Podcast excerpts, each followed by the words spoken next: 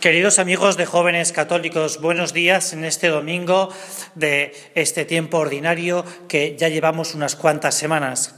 Hoy el Evangelio de este domingo es un Evangelio muy conocido por todos porque es la predicación de Jesús en el Monte de las Bienaventuranzas, como ahora denominamos a, esta, a este monte.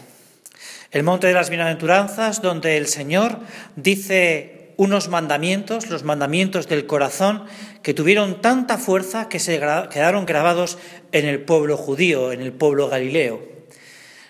Ahora, en el que hay muchos cristianos que ni se acuerdan de los diez mandamientos, imagínate la fuerza que tuvieron esas palabras del Señor para que se quedara grabado en esos corazones. ¿Qué les vino a decir el Señor? Pues le vino a decir el Señor una cosa que para ellos era una gran novedad, que en la vida no hay que cumplir.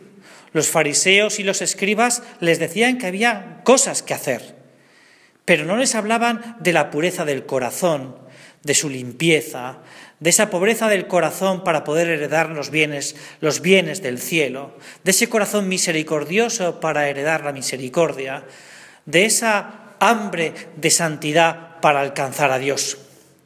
Y es lo que les viene a decir el Señor, que no es importante solo hacer las cosas, que hay que hacerlas, sino la rectitud de intención, el por qué las haces, por qué voy hoy a misa, cómo pongo el corazón en ese encuentro personal, único, íntimo, irrepetible con Jesús en la Eucaristía.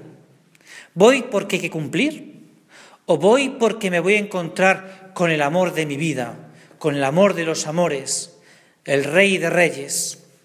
Esto es lo que viene a decirles el Señor en el monte de las bienaventuranzas, que tienen que vigilar cómo es su corazón, lo más íntimo que cada hombre y cada mujer tiene.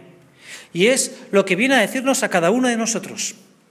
Mira, a lo mejor tú eres un buen cristiano, un cristiano que practicas, y eso en la sociedad de hoy ya es mucho.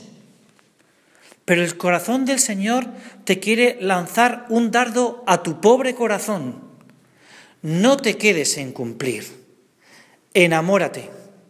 ¿Cómo conseguirlo? Esta es la gran pregunta. Pues ahí tienes una receta que es maravillosa, que es la receta de todos los santos. Búscale en el pan y en la palabra, es decir, en la oración.